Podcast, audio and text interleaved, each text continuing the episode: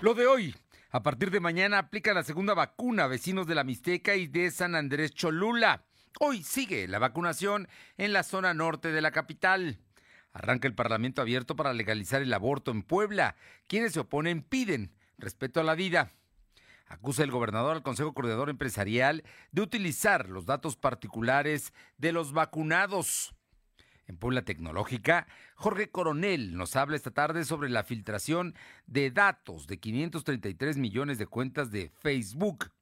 La temperatura ambiente en la zona metropolitana de la ciudad de Puebla es de 21 grados. Lo de hoy te conecta. Hay bloqueos en el puente internacional. Está pidiendo el apoyo de la policía. Noticias, salud, tecnología, entrevistas, debate, reportajes, tendencias, la mejor información. Lo de hoy, radio con Fernando Alberto Crisanto. ¿Qué tal? ¿Cómo está? Muy buenas tardes. Es un gusto saludarle. Es lunes, es lunes, ya una semana completa de abril. Arrancamos. El día de hoy es 5 de abril y por supuesto nos da muchísimo gusto saludarle en este 2021. Por lo pronto hay información muy importante que se ha generado a lo largo del día de hoy. Desde la mañana que el presidente de la República dijo que él no se va a vacunar porque sus médicos le dijeron que está muy bien y que tiene altos niveles de defensas y que no es necesario que se vacune. Bueno, pues eso le dijeron al presidente y así lo presumió en la mañana en la mañanera de hoy. También también advirtió que hay que cuidarnos porque hay riesgos de la tercera ola, especialmente ahora que están regresando muchos amigos y mucha gente de su descanso de Semana Santa. Algunos más lo harán porque todavía los niños tienen eh, pues descanso, vacaciones, entonces habrá que tomar en cuenta todo ello para, para protegernos y para cuidarnos. Por lo pronto, Muchas gracias a quienes nos sintonizan en ABC Radio, aquí en la capital poblana, en el 1280 en La Que Buena, de Ciudad Cerdán, en el 93.5, en Radio Jicotepec, en el 92.7, allá en la Sierra Norte y también allá en la Sierra, en el 570. Y en el sur, en el sur de la capital, en La Magnífica, en el 980, en Izúcar de Matamoros. Muchísimas gracias por estar con nosotros y por supuesto hacerlo a través de eh, la plataforma, porque también está abierta nuestra plataforma www.lodoy.com.mx y en las redes sociales, en Facebook, en Twitter, en Instagram, YouTube, Spotify como LDH Noticias y también en Telegram como Lo de Hoy Noticias. Y vámonos de inmediato con la información. Buena noticia para esta semana. Mucha gente estaba inquieta de los que ya se habían aplicado la primera dosis, especialmente allá en toda la zona de la Mixteca, en el sur del estado y en San Andrés Cholula. Recuerda, que aquí en San Andrés hubo eh, unas jornadas intensas, tres días de jornadas intensas para aplicar la primera vacuna. Bueno, pues sepa usted que ya viene la segunda vacuna para, la, para completar eh, y para que estén bien los adultos mayores, están en tiempo y forma. Y bueno, todos los detalles y toda la información la tiene mi compañero Silvino Cuate. Silvino, ¿cómo estás? Muy buenas tardes. ¿Qué tal? Muy buenas tardes. Pues informarte que este martes 6 de abril comenzará la aplicación de la segunda dosis contra COVID para adultos mayores de, la 60, de 60 años de edad en San Andrés Cholula y la Mixteca. Así lo informó el secretario de Salud, José Antonio Martínez García. El secretario explicó que continúan las mesas de trabajo con la Delegación del Bienestar, por lo que se espera que después de las 4.30 de, de este lunes se den a conocer los puntos donde podrán acudir las personas de la tercera edad. Comentó que en San Andrés Cholula se aplicarán 10.725 vacunas Pfizer, mientras que en la Mixteca serán 41.623. El secretario comentó que la aplicación de la segunda dosis está en tiempo para todas las personas que recibieron la primera vacuna. Sin embargo, el funcionario estatal reconoció que si no se aplica la segunda vacuna en tiempo y forma, la persona tendrá que iniciar el tratamiento desde cero. Cuestionado sobre cómo evitará que se apliquen vacunas con jeringas vacías, como pasó en Ciudad de México, el secretario aseguró que hay varias personas vigilando que este tipo de casos no ocurra. Respecto a la aplicación de vacunas, el secretario dijo que en la zona metropolitana en total se aplicaron 164.450 dosis. En Ciudad Universitaria de la UAP fueron 68.523, mientras que en las unidades médicas de servicios de salud del IMSS, ISTE, STEP y la Sedena fueron 95.925 vacunas. Información. Oye, a ver, mm, digo, hay, es que hay muchos datos que, vale la pena subrayar. El más importante es que en San Andrés Cholula y en la Mixteca a partir de mañana se empieza la vacunación. No se tienen específicamente los lugares donde, pero seguramente van a ser casi los mismos que la vez pasada, ¿no?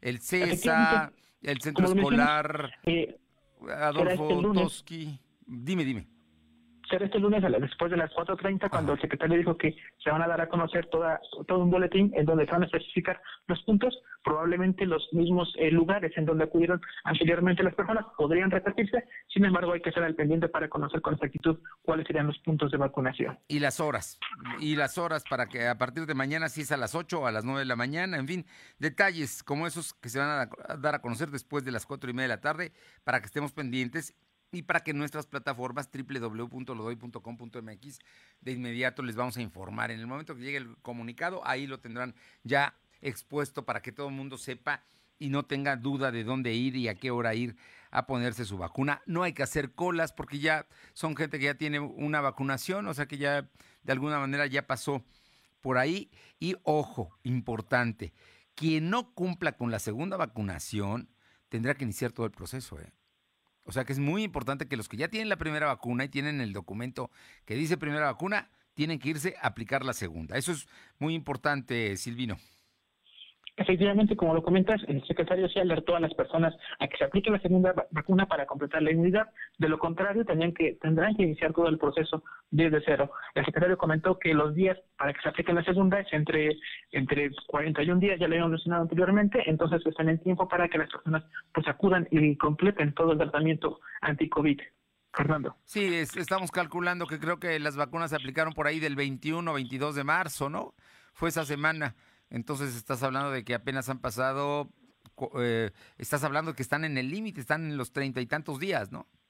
Efectivamente, por ello el secretario comentó que en esta semana va a ser a marcha forzada la aplicación de la vacuna, precisamente para poder completar las dos vacunas y que las personas estén protegidas contra el coronavirus. Bueno, y luego el, otro dato es el, tema de eh, las vacunas. el, hay un dato que se vio este fin de semana en redes sociales que fue como en la Ciudad de México, concretamente en Zacatenco, allá en, instalaciones del Politécnico, una enfermera aplicaba una dosis a una, persona, adulto mayor, que no llevaba la mm, vacuna, que, que, era simplemente el pinchazo. Y el secretario de Salud dijo que sí hay gente aquí en Puebla vigilando que esto no suceda para que a quien usted va y le apliquen sin duda la dosis y la vacuna. ¿Cierto?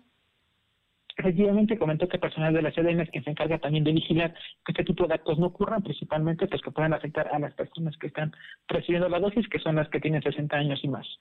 Oye, y ya para terminar este asunto, dice el secretario eh, que en el caso de se aplicaron 164 mil vacunas en la ciudad de Puebla, es decir, el sur y el norte, en Ciudad Universitaria y en los, 20, de los 19 puntos que estuvieron y que hoy continúan todavía, por cierto, en algunos de ellos. Bueno, más adelante les vamos a dar los detalles, pero son 164 mil y habían calculado que iban a aplicar 198 mil, o sea que estamos todavía 20% abajo en la ciudad de Puebla. Claro, efectivamente, por ello, por ello es que la Secretaría de Salud optó por distribuir estas vacunas, que más adelante las informarán, donde son siete puntos en donde estarían aplicando estas dosis. Sí, pero nada más son 12 mil vacunas. Con, eh, con todo y que aplicaran todas hoy, apenas llegaríamos a 176 mil.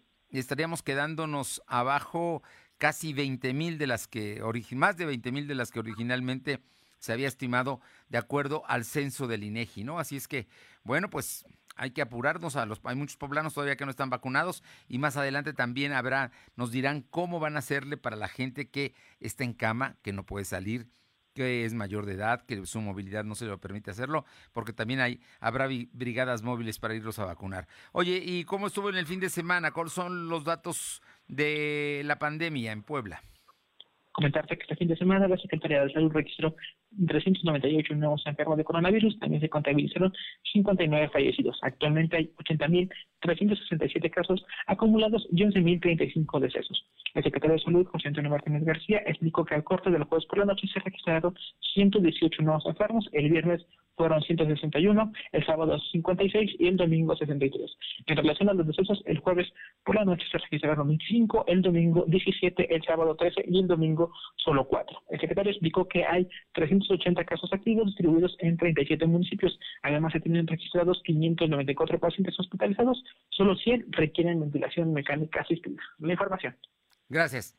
Vámonos con mi compañera Alma Méndez, son las 2 con 10 minutos, porque hoy continúa la jornada de vacunación para personas de la tercera edad, en algunos, no en los 19 puntos, creo que son 7 los que están en este momento todavía prestando el servicio. Te escuchamos, Alma.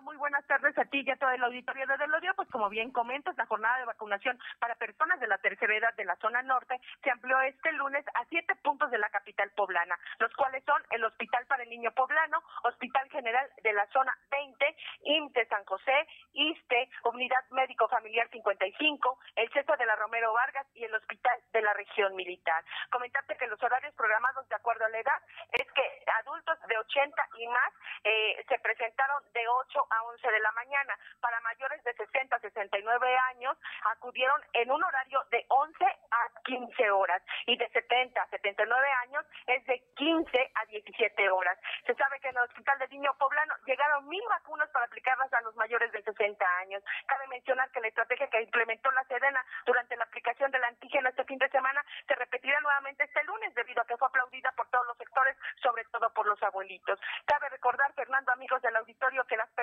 mayores deberán presentarse con los siguientes documentos. Identificación oficial con fotografía, clave única del registro de población, o sea, el CUR, y la actualización eh, actualizado con copia y el comprobante domiciliario no mayor a tres meses, igualmente con una copia. Y bueno, obviamente aclarar que aquí pueden asistir a todos estos puntos todas las personas, no importa con qué inicial eh, inicie su apellido. La información, Fernando. ¿Con qué inicial inicie su apellido y tampoco si viven cerca del lugar donde van a vacunarse? Es, Fernando, tal cual lo comentas. Está abierto entonces de aquí hasta las 6 de la tarde.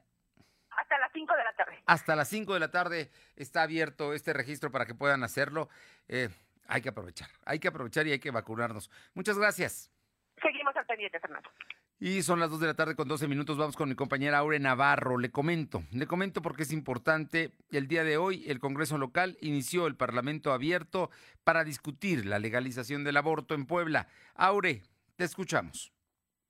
Buenas tardes, pues les comento que durante el inicio del Parlamento abierto, donde se discute el tema sobre la importancia de aprobar o no la ley para la interrupción legal del embarazo, conocida como LILE, Olga Mariana Igartúa Pérez Allende, directora de la Asociación Nacer es mi derecho, apeló a los diputados locales y autoridades nacionales a respetar el derecho a la vida. En esta primera mesa de discusión de cinco que se realizarán del 5 al 27 de abril, pues las posturas fueron diversas, pero fundamentadas en casos reales tanto de mujeres que lo lograron rehacer su vida tras haberse realizado un aborto, como aquellas que se arrepintieron de haber permitido ser obligadas, dijeron, pues a perder a su bebé. Las posturas fueron escuchadas por los diputados Estefanía Rodríguez, Rocío García Olmedo y el diputado Fernando Sánchez Asia, así como representantes académicos de la UNAM, asociaciones en favor de la vida y colectivos como Cooperativa Siempre Viva que están a favor del aborto legal. Durante la exposición, en este caso, Pérez Allende informó que del 2007 a la fecha, de los 231 mil abortos practicados,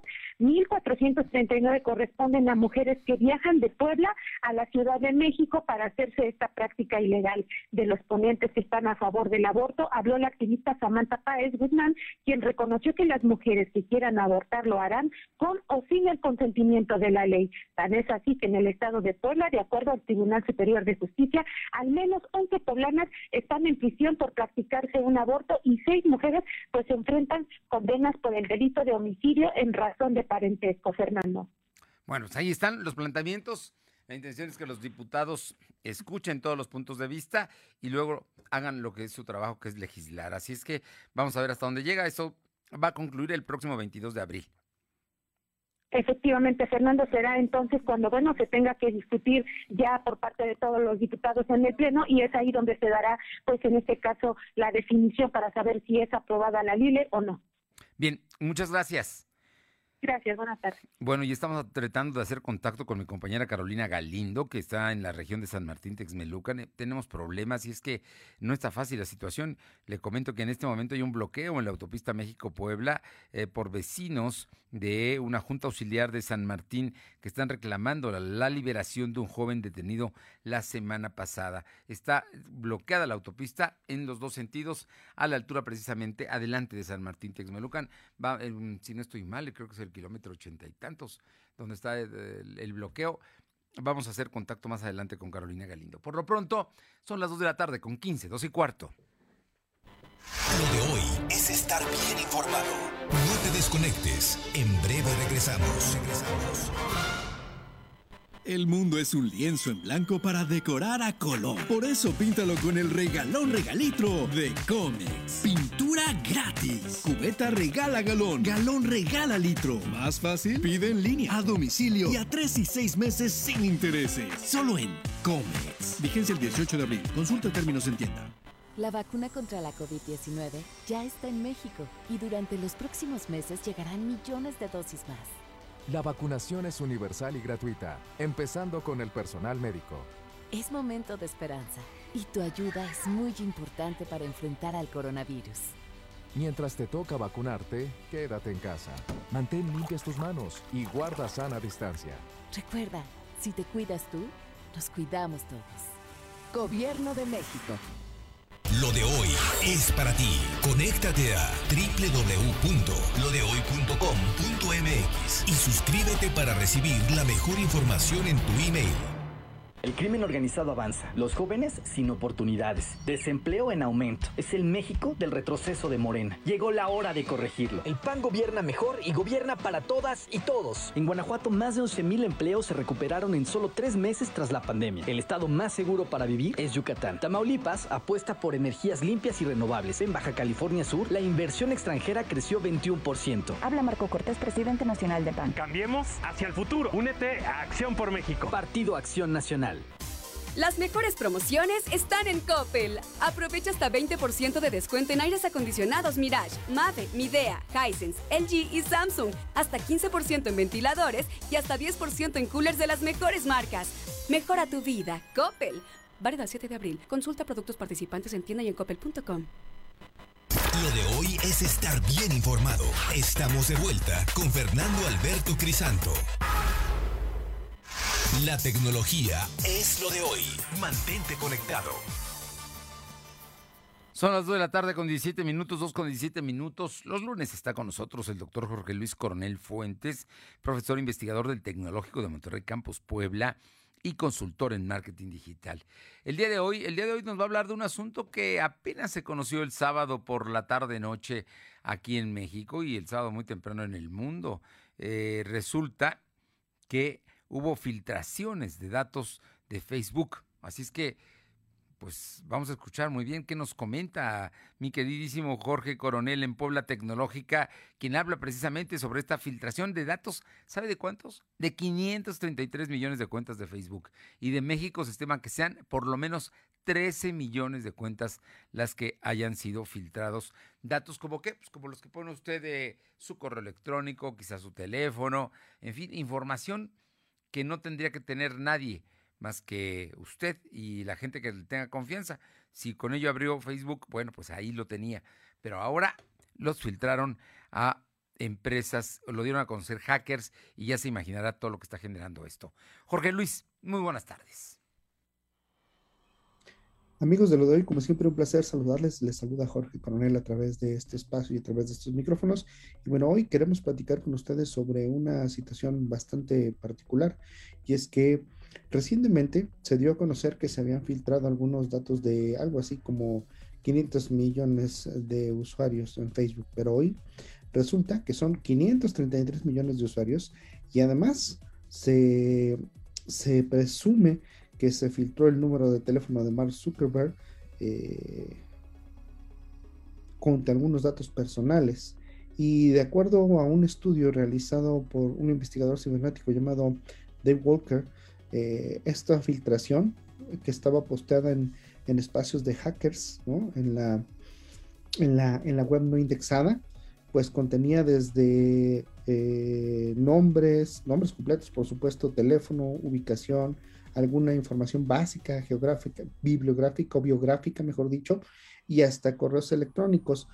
¿Cuál es lo preocupante de esto? Bueno, que con esto se pueden crear eh, no solo personalidades falsas o perfiles falsos, sino que se puede dar o se puede prestar eh, para la manipulación de datos y puede prestar para otras partes importantes. Lo irónico de esto es que lamentablemente también Mark Zuckerberg estaba incluido en esta, en esta filtración eh, que, nos muestra este investigador. Y bueno, ah, aquí lo relevante también es que eh, esta filtración afecta a usuarios en más de 100 países, no es exclusivo de un país en, exclusiva, sino más bien es de uh, internautas 32 millones en Estados Unidos, 13 millones en México, casi 11 millones en España, 8 millones en Brasil, eh, es una cantidad similar en Perú y casi 7 millones en Chile. Eh, la respuesta oficial de Facebook a esto es que son datos antiguos y es una vulnerabilidad que ya fue corregida. Bueno, datos antiguos o no antiguos, ¿no? Es información que en algún momento se filtró y aunque lo relevante para, para la marca es decir que esto ya se corrigió, es decir que, que hoy en, en, día ya no pueden vulnerar su red de esa manera, pues el chiste es que se filtraron esos datos. ¿Qué tanto están actualizados o no? Podría ser un factor, pero bueno, no es lo único que cuenta. Así que bueno, pues amigos, esto es lo que tenemos el día de hoy.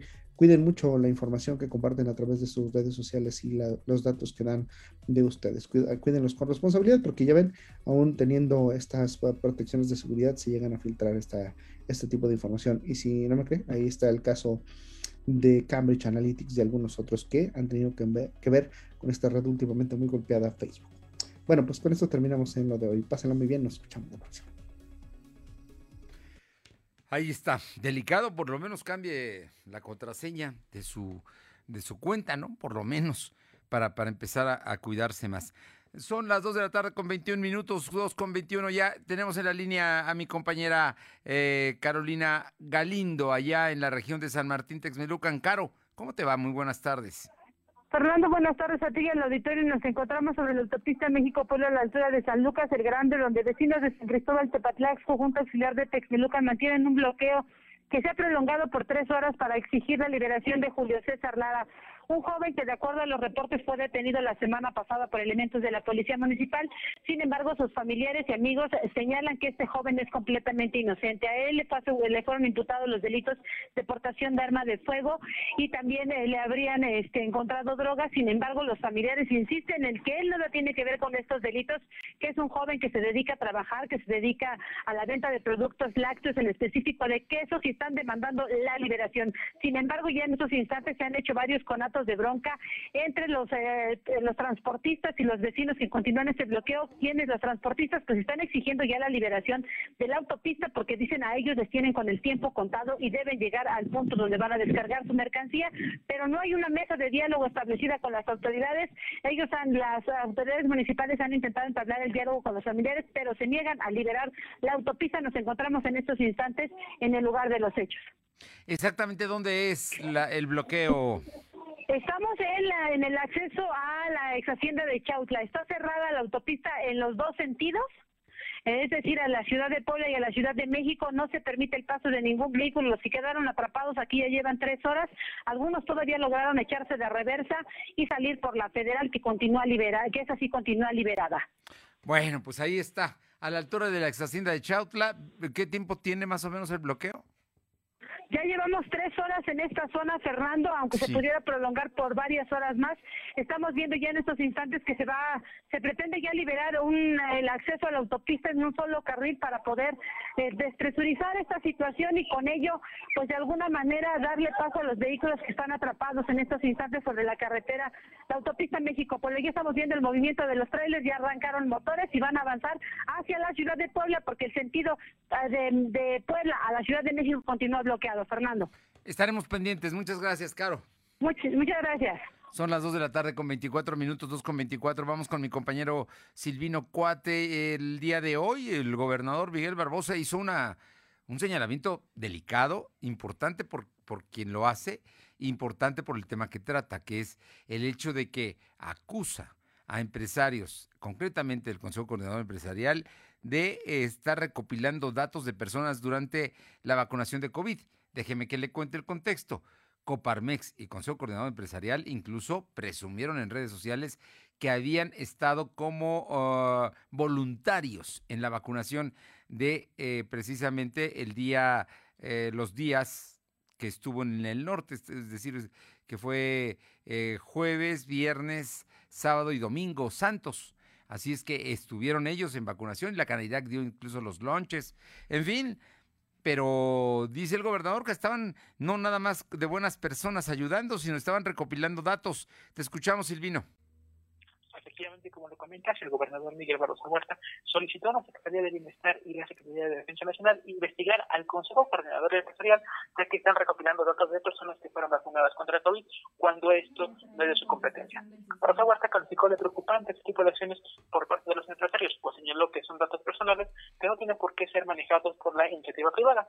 El titular del Poder Ejecutivo enfatizó que la única dependencia que puede tener información es la Secretaría de Bienestar. Por ello pidió a esta dependencia realizar las averiguaciones correspondientes para evitar recopilar información sin autorización. Señaló que el Consejo Coordinador Empresarial es crítico con la administración estatal. Sin embargo, no tiene autorización para manejar datos de personas de más de 60 años de edad.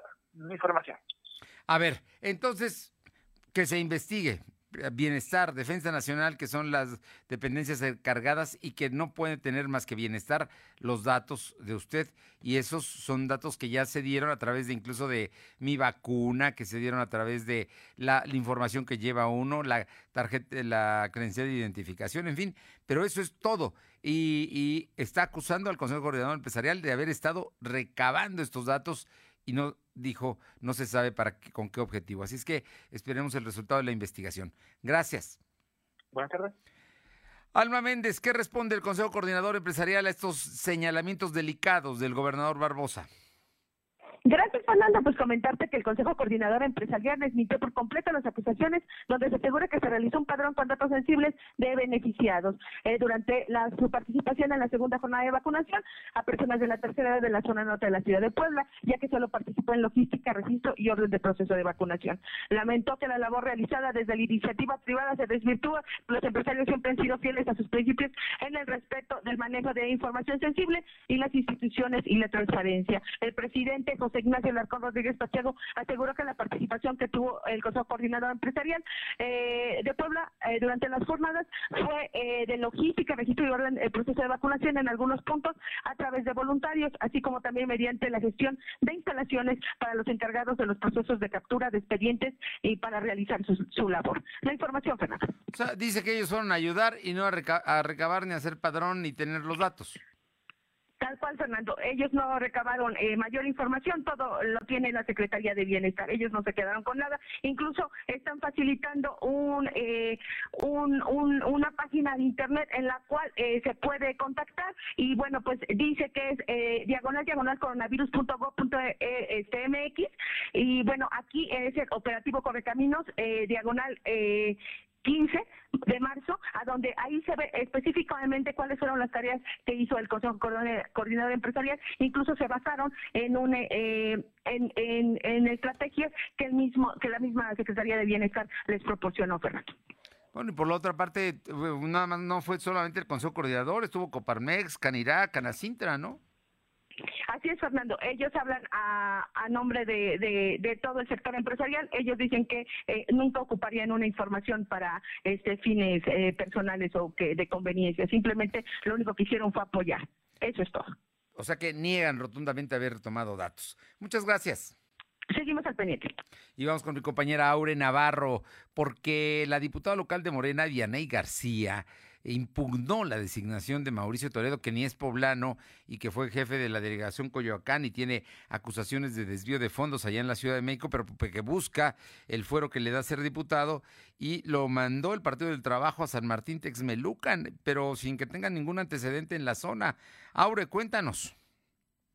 Efectivamente, como bien lo adelanta Fernando, la diputada local de Morena, Vianey García Romero, confirmó que impugnará la designación de Mauricio Toledo Gutiérrez, candidato a diputado federal por el Distrito 5 de San Martín Texmelucan, al tener antecedentes por desvío de recursos, entre otras situaciones.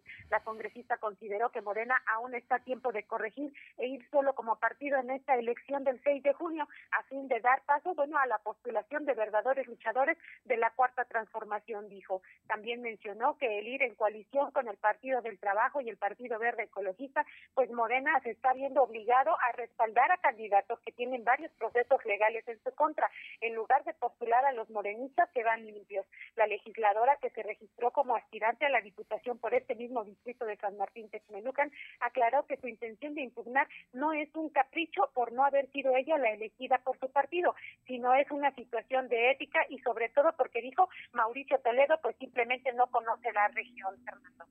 No, pues no, no la conozco. Yo creo que cuando mucho pasó por la autopista, ¿no? Algún día de su vida.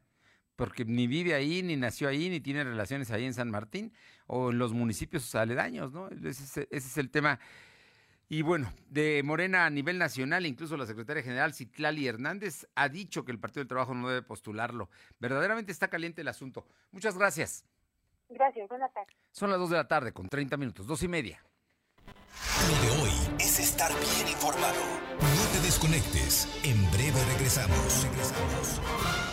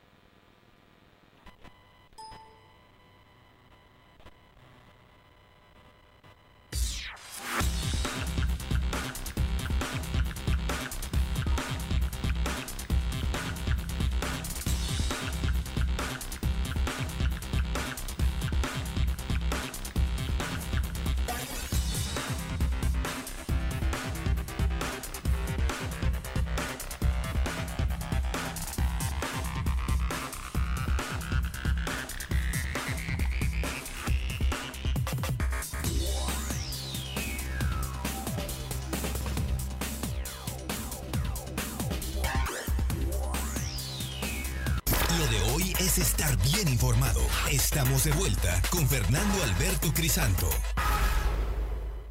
Los personajes de hoy, las ideas y los hechos se comparten en la entrevista. Son las 2 de la tarde con 32 minutos y le agradezco muchísimo al doctor Marcos Rodríguez del Castillo, vocal ejecutivo de la Junta Local del Instituto Nacional Electoral platicar con él eh, a unas horas de que empezó la campaña política en Puebla. Doctor Rodríguez del Castillo, muy buenas tardes y muchísimas gracias. Gracias, Fernando. Muy buenas tardes. Un gusto saludarte a ti y a tu auditorio. Eh, doctor, en, en, este momento ya estamos en la elección, ya estamos, ya pasó todo lo pre y ahorita ya están en campaña. Hay 90 personas que buscan las 15 diputaciones que se están en juego en Puebla. ¿Nos puedes dar detalles de cómo arrancan eh, los términos, los acuerdos, los partidos políticos, las coaliciones, que van dos grandes aquí en Puebla? Sí, Fernando, con mucho gusto. Como bien señalas, desde el pasado domingo 4 de abril y hasta el día 2 de junio, que es el miércoles previo al de la jornada electoral, los partidos políticos, las coaliciones, las candidaturas en este momento se encuentran eh, realizando las campañas electorales, campañas que tienen por objeto atraer el voto popular para ocupar los cargos de elección pública para los que fueron eh, postulados. Hay una serie de limitantes que establece la ley electoral para estas personas, como por ejemplo, eh, los candidatos no pueden eh, comprar espacios en radio y televisión para promocionarse.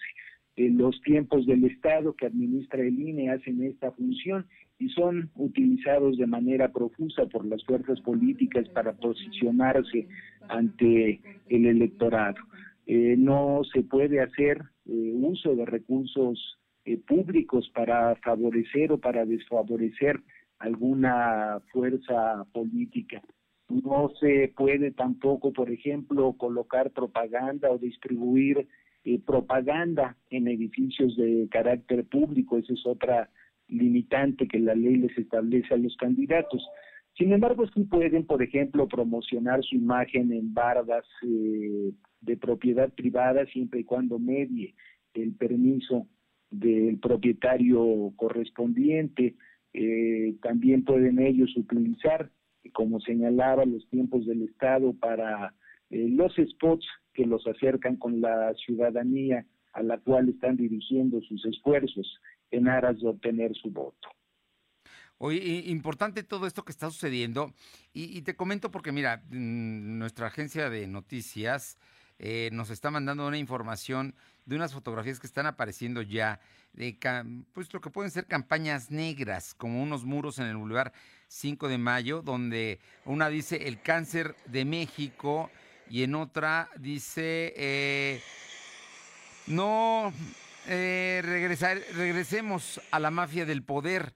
Son, son, digamos, todo esto sí está permitido. Eh, vamos a ver eso. Es que esta es una campaña distinta a todas las que hemos visto, doctor Rodríguez del Castillo. Efectivamente, no, mira, Fernando, eso en realidad eh, seguramente será materia de una queja por parte de los partidos políticos. Eh, no me gustaría pronunciarme, ya que como autoridad electoral tendremos que que revisarlo, pero efectivamente si algún partido, algún candidato o incluso algún ciudadano se siente vulnerado en su esfera de, en su esfera de derechos, puede acudir ante la autoridad electoral quien tendrá que detonar la realización de un procedimiento sancionador que eventualmente eh, dicte medidas cautelares para no seguir eh, haciendo el daño y que también eventualmente al final pueda haber alguna sanción para quien transgreda la ley electoral. En todo esto, entonces, aquí es muy importante que la gente sepa que los ciudadanos, también los candidatos y los partidos políticos, tienen derechos, digamos, y, que pueden, eh, pues en, en, todo caso, inconformarse con cosas que consideran que están sucediendo y que no fortalecen la democracia. Sí, por supuesto, pueden hacerlo del conocimiento de la autoridad electoral. Eh, al INE lo que le corresponde es sustanciar los procedimientos y dejarlos en estado de resolución para que la sala regional especializada del Tribunal Electoral del Poder Judicial de la Federación se pronuncie de manera definitiva si hubo o no una transgresión a la normatividad electoral y en su caso pueda eh, dictar las medidas y las sanciones que correspondan.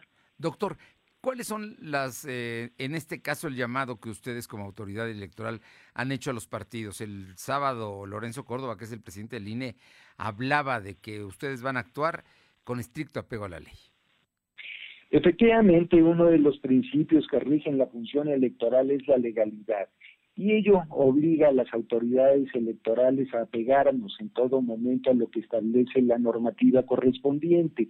Me parece que un elemento de certeza y un elemento también de sabiduría de nuestro sistema electoral es que todas las decisiones de la autoridad electoral administrativa, es decir, del INE, de los institutos estatales electorales, pueden ser recurridas ante la autoridad jurisdiccional, es decir, ante los tribunales electorales de los estados o bien ante el Tribunal Electoral del Poder Judicial de la Federación.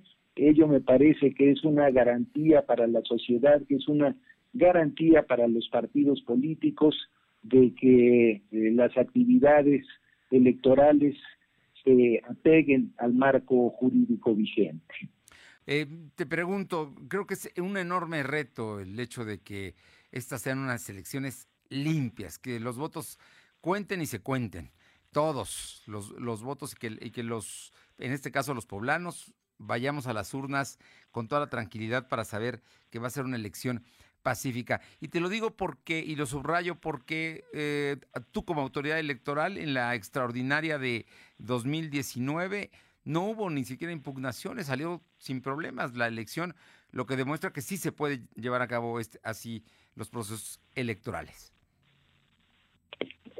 Mira, Fernando, a mí me parece que la mayor garantía para esto es el hecho de saber que son los ciudadanos quienes reciben y cuentan los votos de sus vecinos. Finalmente, los procesos electorales son eh, procedimientos enteramente ciudadanos, son a final de cuentas los y las ciudadanas quienes llevan a cabo la elección. Los órganos electorales únicamente los organizamos, pero la tarea de integrar las mesas directivas de casilla está a cargo de los ciudadanos, el voto está a cargo de los ciudadanos. Una eh, buena noticia que si me permites dar es que el día 31 de marzo concluyó la primera etapa de la capacitación electoral eh, en la que se visitó a más de 612 mil personas en el interior del estado. Hoy puedo anunciarte que las 7.805 casillas que se instalarán en el territorio de la entidad el próximo 6 de junio tienen ya eh, ciudadanos y ciudadanas debidamente capacitados y que además cumplen con los requisitos de que establece la ley para ser integrantes de las mesas directivas de casilla. Cada casilla requiere de nueve personas, seis que actúan con el carácter de propietarias y tres más con el carácter de suplente. Y hoy tenemos más de 18 personas en promedio por cada casilla electoral, estamos al 212% de las personas que requerimos, entonces esto habla de un compromiso eh, ciudadano, esto habla de que el INE ha sabido eh, convencer con sus protocolos sanitarios, los cuales somos escrupulosos en aplicar, que la elección será un momento seguro, que será seguro para quien actúe como funcionario de casilla, que será seguro ir a votar también para las personas que decidan hacerlo. Pues doctor, felicidades, esta es una gran nota, el hecho de que ya estén conformadas las directivas de las casillas y que haya un grupo importante de poblanos interesados en participar para cuidar la elección, creo que, que habla bien de la confianza que hay en torno al INE. Efectivamente, me parece que esto habla muy bien de la responsabilidad ciudadana por llevar a cabo una jornada ejemplar el próximo 6 de junio, una jornada en la cual las mesas directivas de casilla estén integradas por ciudadanos debidamente capacitados por la autoridad electoral, pero que sean nuestros propios vecinos a quienes nos vayamos a encontrar en ese momento investidos como autoridad electoral y con la capacidad jurídica eh, suficiente para contar eh, los votos de quienes los van a emitir en esa fecha. Pues todo está listo, empezó ya la, jornada formalmente con las campañas. Estamos en esta, que es la parte, digamos, intensa, ¿no? Donde los partidos y los candidatos tienen participación, la autoridad electoral supervisa y ya prepara la parte final para el gran día que será el 6 de junio, doctor Rodríguez del Castillo.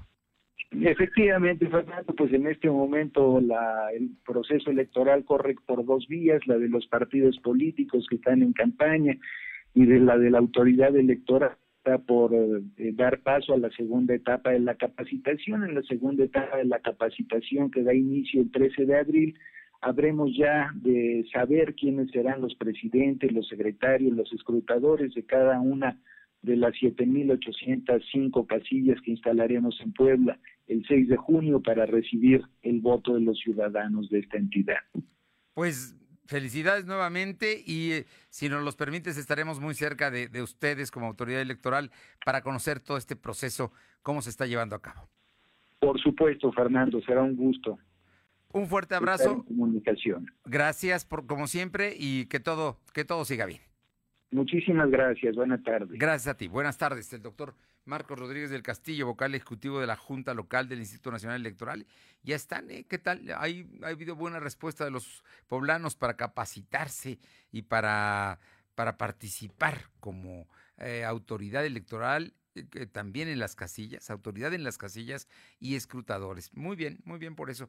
Vámonos con mi compañero Silvino Cuate, que tiene información porque hubo en la Semana Santa supervisiones de lo que es protección civil. Te escuchamos, Silvino comentarte que en Semana Santa se realizaron 180 supervisiones en 96 municipios, que dieron como resultado cuatro clausuras a negocios que no respetaban las medidas restrictivas.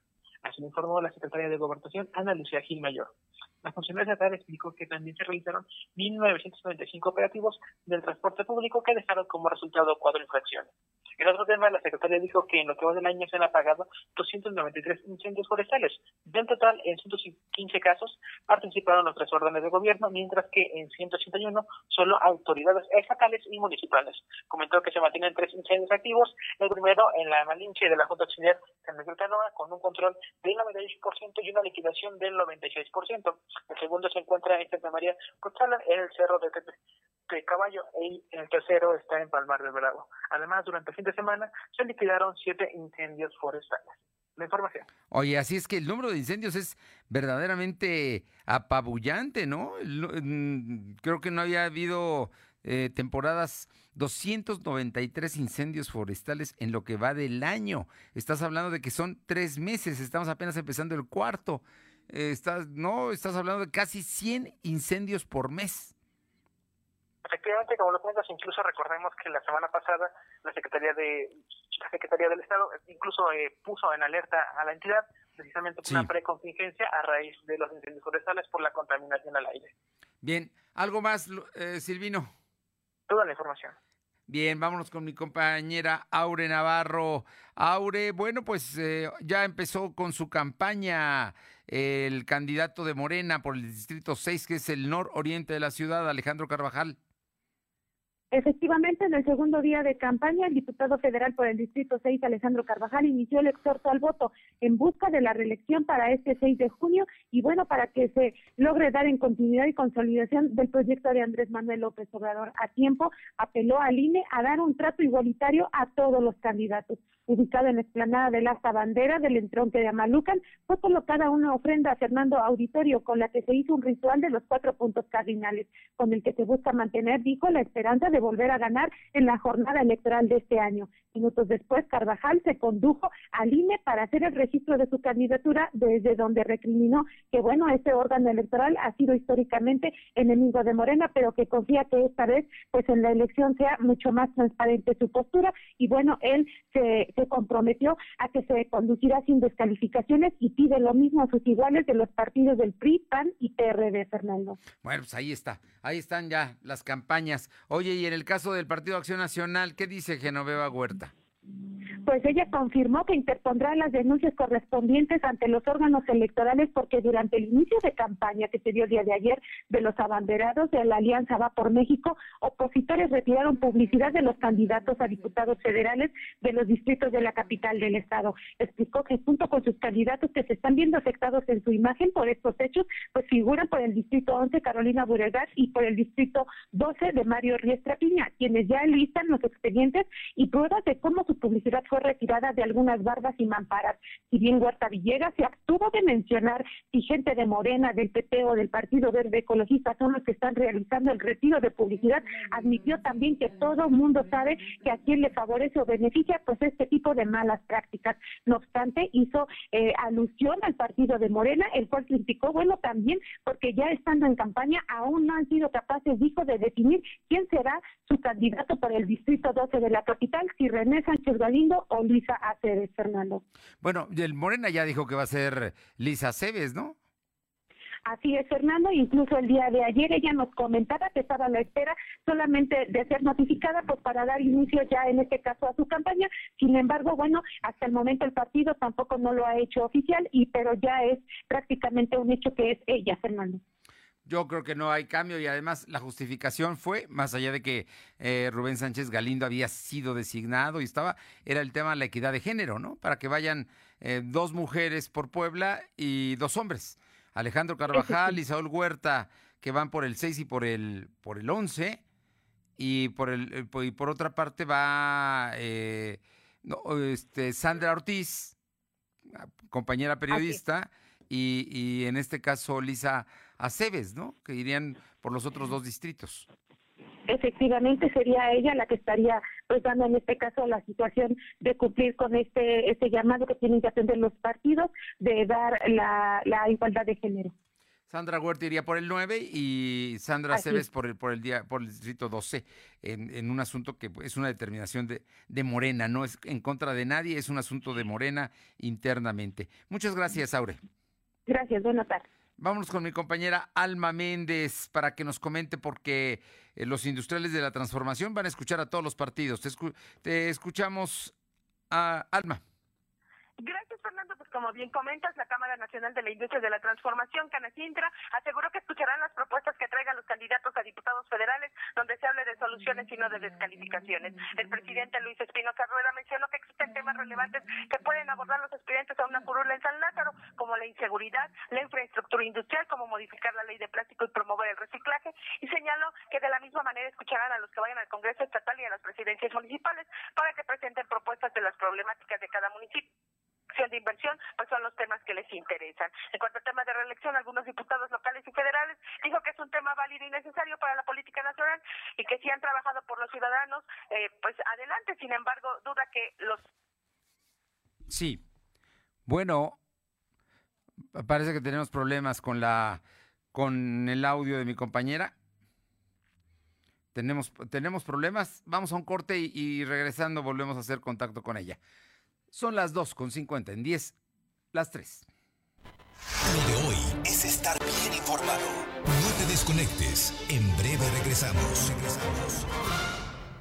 El mundo es un lienzo en blanco para decorar a color. Por eso píntalo con el regalón regalitro de Comex. Pintura gratis. Cubeta regala galón. Galón regala litro. Más fácil, pide en línea, a domicilio y a tres y seis meses sin intereses. Solo en Comex. Vigencia el 18 de abril. Consulta términos en tienda.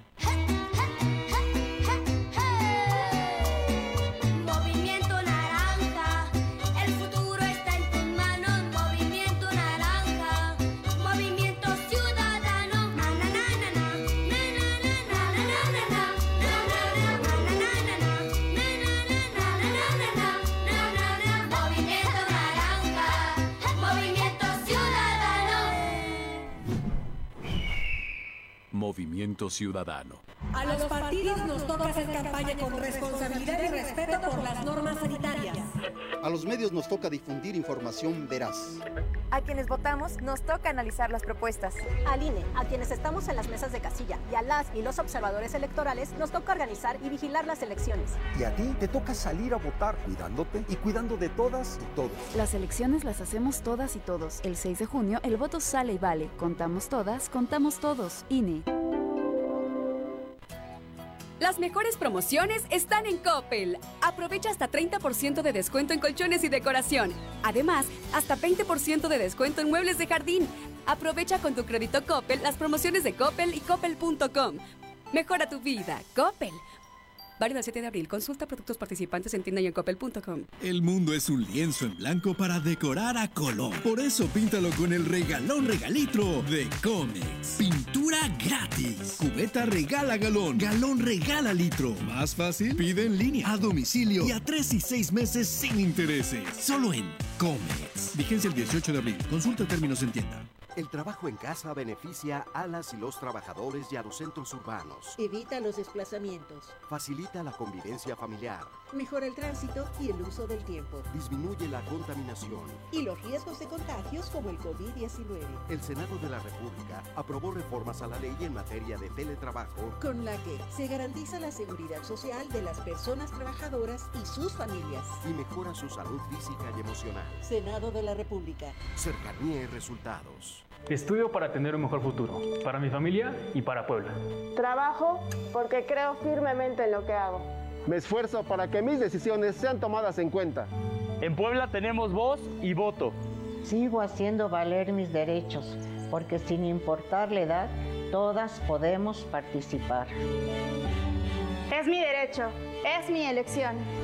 En junio de este año, vamos a elegir todas y todos. Instituto Electoral del Estado. Las mejores promociones están en Coppel. Estas vacaciones aprovecha hasta un 30% de descuento en lentes solares fila, hasta 25% en marcas Tommy Jeans, Levi's y Carrera y hasta 35% de descuento en lentes Sociali. Aprovecha con tu crédito Coppel las promociones de Coppel y coppel.com. Mejora tu vida. Coppel. Válido el 7 de abril. Consulta productos participantes en tienda en coppel.com.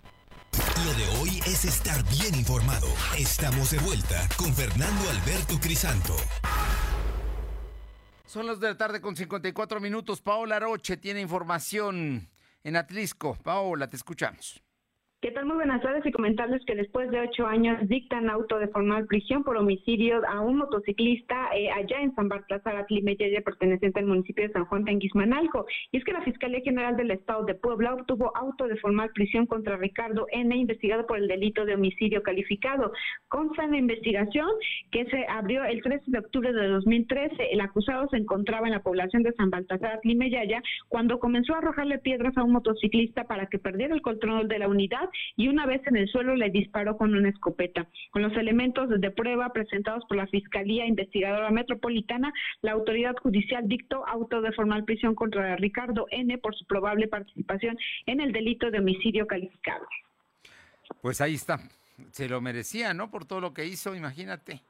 La forma en la que agredió al, a este motociclista. Muchas gracias. Buenas tardes. Y vámonos con Caro Galindo a la región de eh, San Martín Texenlucan, que hay mucha información el día de hoy. Caro, te escuchamos. Fernando, buenas tardes. De nueva cuenta saludándote, pues llevándote la información que se registró ayer por la noche con la detención de dos sujetos luego de una balacera que se derivó de eh, del robo de una camioneta aquí a color negro la persecución inició en el Boulevard Jalisco y terminó en la estación de bomberos, donde estos sujetos realizaron disparos de arma de fuego y luego intentaron darse a la fuga ocultándose en el cuartel de bomberos eh, sin lograrlo. Llegó la policía municipal y los detuvo. Fueron ya presentados a la Fiscalía General del Estado. Y ahora pues nos trasladamos a la zona de Santa Rita, Tlahuapan, donde decirte que vecinos de San Francisco La Unión mantienen retenido a edil Vidal Roa junto a otros cuatro funcionarios del ayuntamiento debido a que están cansados de que no los escuche, tienen problemas con el agua potable y a tres años de la administración de Vidal Roa no le ha dado salida a este tema. El día de hoy el alcalde se trasladaba a Mocholagua, donde iba a entablar un diálogo con los vecinos de esta comunidad también ya en los límites con Tlaxcala y finalmente logró eh, llegar a un acuerdo con los vecinos para pues eh, generar el servicio de agua potable. No obstante, llegaron vecinos de Guadalupe, La Unión y se llevaron retenido al edil, se lo llevaron caminando hacia esta comunidad. Se ha montado un fuerte dispositivo de seguridad por parte de diversas corporaciones para poder liberarlo sin que hasta el momento se haya dado este hecho. Fernando. Bueno, ahí está el asunto. ¿Sigue tomada la autopista? Sí, Fernando, ya hay este, aperturas intermitentes, están dejando pasar a los vehículos a cuentagotas, vuelven a cerrar y así ha estado hasta que no les den solución para liberar a este joven. Exactamente, es ahí a la altura de lo que es la salida para la ex hacienda de Chautla. Es correcto, Fernando. Kilómetro más o menos 82. 82. Muchísimas gracias y seguimos atentos. Muchas gracias. Y bueno, vámonos con mi compañera Luz María Sayas a Tehuacán. Te escuchamos, Luz María. Hola, ¿qué tal, Buenas tardes para ti, nuestros amigos de lo de hoy. Te comento que, bueno, la inseguridad es tremenda en el municipio de, de Huacán, ya que eh, lamentable, este fin de semana un joven de un menor de 14 años intentó sacar una miscelánea quien iba armado con un arma de fuego tipo escuadra en el fraccionamiento Benito Juárez, en la zona de las lomas de la soledad. Posteriormente llegaron elementos de seguridad pública municipal y, bueno, lo pusieron a disposición de la autoridad competente lamentable la situación que se vive aquí en Tehuacán, pero ¿sabes qué es lo que más llama la atención? Que un menor con un arma de fuego... 14 años. 14 años y una escuadra de 45, ¿no? Lo terrible. Y quiso asaltar una tienda. Bueno, estaremos atentos. Muchas gracias. Buenas tardes. Tenemos a mi compañero Adán González. Sí, Adán, mandé. Adán, vámonos hasta Jicotepec de Juárez. Adán, muy buenas tardes. Te escuchamos. Fernando, ¿cómo estás? Muy buenas tardes, a tus órdenes. Eh, estamos aquí atentos a lo que, a este terrible eh, hallazgo que hicieron. Así es, Fernando. Déjame decirte que el pasado sábado, alrededor de las 13 horas, vecinos de la calle Reforma Sur, eh, pues se percataron de un bulto que se encontraba a orillas de este arroyo eh, que atraviesa gran parte de la población aquí de Jicotepec, donde eh, pues eh, los olores fétidos y que las aves de rapiña estaban haciendo de, la, de las suyas, fue como se percataron que el bulto era de una femenina, donde en un principio se creyó que era una menor de edad. Por ese motivo dieron aviso a las autoridades que llegaron para acordonar el área y esperar a que arribaran elementos de la Agencia Estatal de Investigación, así con peritos, quienes revisaron este bulto y se percataron que era de una persona de sexo eh, femenino de aproximadamente unos 40 años.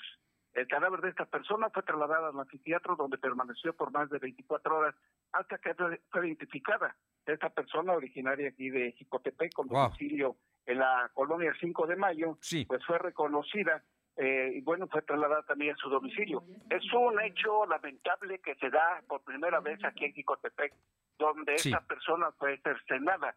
Eh, te vuelvo a repetir, es un hecho lamentable. Muy lamentable. Posteriormente, Sí. No, sí, te escucho. Pues, posteriormente, Fernando, déjame decirte que eh, después de que hicieron el hallazgo y fue reconocida esta persona, eh, elementos de la Fiscalía y Policía Municipal, pues eh, llegaron a un domicilio ubicado en el fraccionamiento del Jardín de la Calle. De ¿Y encontraron al culpable? Eh, están viendo eso, Fernando, porque desgraciadamente eh, aún permanecen las autoridades eh, cerca de este domicilio donde todo indica que se cometió este artero crimen y en espera de que este sujeto sea detenido, ya que todo indica que el cuerpo que fue localizado eh, eh, se fue asignado cerca del arroyo, cerca del domicilio ahí de esta vivienda. Pues estaremos pendientes, mañana volvemos contigo a Jicotepec. Muchas gracias. Estaremos pendientes esperando igualmente. gracias, Adán. Y rápidamente para terminar, Janet Bonilla, allá en Ciudad Cerdán. Janet, te escuchamos. ¿Qué tal, Fernando? Muy buenas tardes para ti, para todo el auditorio. Comentar que entre sitios de sanidad, dirigentes de las tres fuerzas políticas que conforman la coalición Va por Puebla y una caravana automovilística, Delfina Pozos inició campaña como candidata a la Diputación Federal por el Distrito 08 con cabecera en Ciudad Cerdán, arropada por Genoveva Huerta, y dirigente estatal del PAN, y Néstor Camarillo, presidente del PRI. La candidata Delfina Pozos se pronunció a favor de legislar para recuperar y mejorar servicios de salud y programas sociales. El reporte, Fernando. Gracias. Nos vamos. No, le digo, en el Morena Nacional están, quizá echen atrás la candidatura de Pérez Popoca, candidata a la presidencia de San Andrés Cholula. Están discutiendo ese tema. Mañana, todos los detalles. Por lo pronto, buen lunes, buena semana. Gracias. Fernando Alberto Crisanto te presentó Lo de Hoy Radio. Lo de Hoy Radio. Te esperamos de lunes a viernes, de 2 a 3 de la tarde por esta frecuencia, en la cobertura más amplia a nivel estatal. Y síguenos en internet www.lodehoy.com.mx y en nuestras redes sociales como arroba LDH Noticias. Lo de Hoy Radio.